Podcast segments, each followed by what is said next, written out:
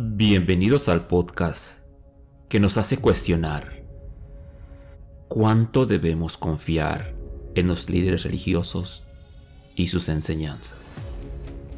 Esto es la oveja descarriada. Sean ustedes bienvenidos.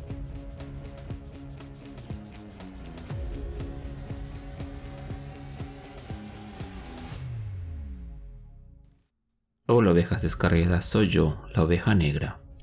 En esta ocasión les traigo una nota del pasado 29 de septiembre de 2020, publicada en el kansascity.com. Pastor exorcizó a un niño pequeño y usó metanfetamina con miembros de la iglesia, dicen los policías de Arkansas. Una investigación de abuso infantil que involucró a un pastor en el centro de Arkansas dio lugar a cargos por drogas después de que la policía descubrió que estaba usando metanfetaminas en la iglesia con sus feligreses, según documentos oficiales. Lloyd Eddie Lester Jr., de 49 años, fue acusado de posesión de una sustancia controlada, posesión de parafernalia de drogas y posesión de un arma, después de que la policía lo encontró en una estación de servicio en Mayflower el 22 de septiembre. Mayflower es una ciudad de menos de 2.000 habitantes a unos 30 minutos del norte de Little Rock, según los últimos registros del censo de Estados Unidos. La iglesia House of Refugee, Deliverance Ministry, donde Lasker es el pastor, se encuentra en un tramo de carretera rural dentro de los límites de la ciudad. La detective de policía de Conway, Brittany Little, fue llamada a la iglesia el 18 de septiembre para un cheque de apoyo social. Little dijo que encontró en la iglesia a un niño demacrado de 21 meses con múltiples hematomas en la cabeza a los pies, a la madre del niño y a Lasker. El niño fue puesto en una unidad de cuidados intensivos con una hemorragia cerebral y desnutrición extrema, según la declaración jurada de Little. Cuatro días después, Little y el teniente Andrew Birmingham del Departamento de Policía de Conway fueron a buscar a Lasker para hacerle preguntas sobre el caso de abuso infantil, según afirma la segunda declaración jurada que apoya el arresto de Lasker.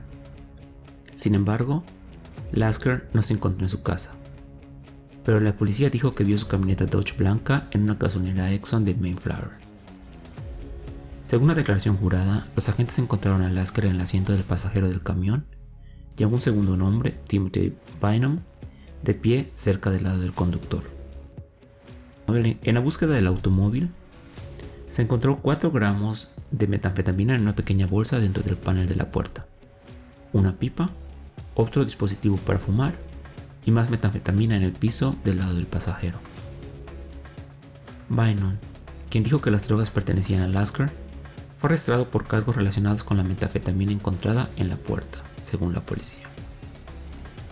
Otro oficial entrevistó a Lasker quien, según informes, negó saber que los artículos estaban en el automóvil, pero admitió haber usado metanfetamina en el pasado y tener una escopeta en su casa.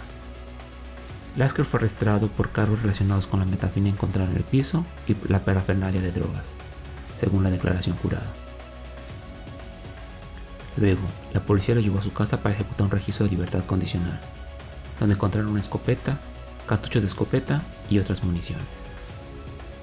Little también pudo entrevistar a Lasker con respecto a la investigación de abuso infantil, tiempo durante el cual dijo que, según los informes, admitió haber tratado de exorcizar al demonio del niño, pero no quiso explicar cómo lo hizo. Lasker también dijo que ha usado metanfetamina en iglesia con varios, varias veces con sus feligreses, con la madre del niño y otros miembros de la iglesia.